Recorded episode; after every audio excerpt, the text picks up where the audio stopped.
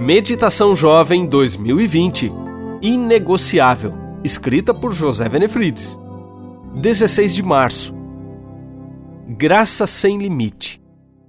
Portanto, você, meu filho, fortifique-se na graça que há em Cristo Jesus. 2 Timóteo 2:1.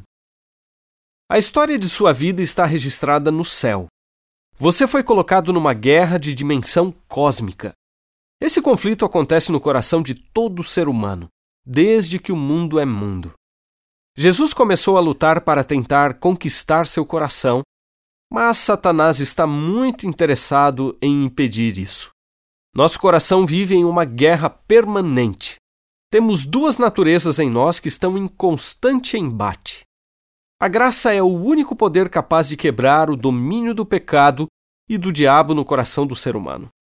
A graça é um presente tão extravagante que surpreende quem o recebe. Quando somos alcançados por ela, Deus declara ao universo que nosso coração lhe pertence. Isso deixa o diabo furioso.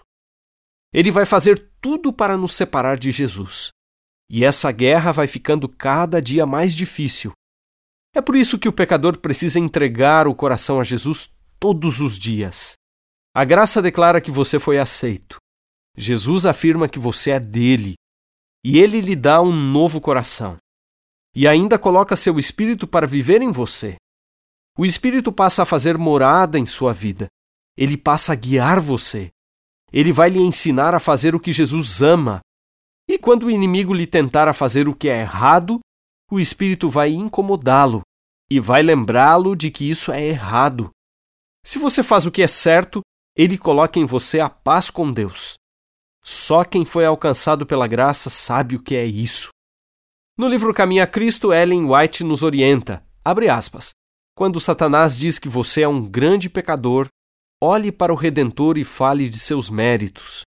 Reconheça seu pecado, mas diga ao inimigo que Jesus veio ao mundo para salvar os pecadores e que você pode ser salvo por seu incomparável amor. Fecha aspas. Você não merece essa dádiva. Ninguém merece. Temos dificuldades para aceitar isso porque estamos acostumados a pagar por tudo que recebemos. Mas a graça é de graça. Ela cai do céu como a água de uma represa rompida. Mergulhe de cabeça. Meu nome é Márcio Tonetti e sou editor na CPB.